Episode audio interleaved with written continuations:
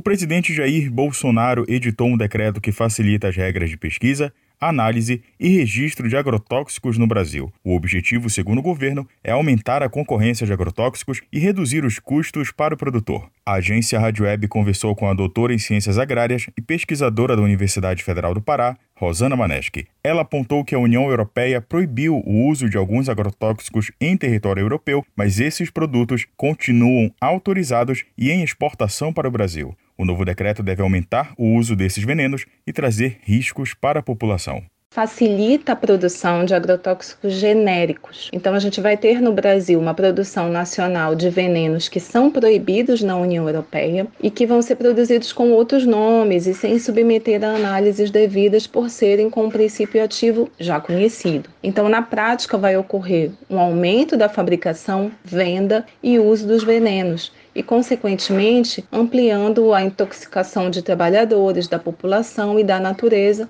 só neste ano, o governo já autorizou o uso de mais de 400 produtos de combate às pragas. A aplicação desses agrotóxicos é feita por meio de pulverização, que, segundo a pesquisadora, eleva a contaminação e a intoxicação por essas substâncias. Contamina o solo, os rios, lençóis freáticos, organismos a quilômetros de distância do local da aplicação, sem contar com os impactos né, relacionados à saúde. O Brasil é o campeão do uso de pesticidas na agricultura no mundo. Só entre 2007 e 2017 já foram notificados cerca de 40 mil casos de intoxicação aguda por causa do uso né, desses venenos e cerca de 1.900 mortes relacionadas a isso. Ainda segundo a especialista, a alternativa para o uso de pesticidas seria o controle biológico, o manejo de pragas e o monitoramento de áreas plantadas.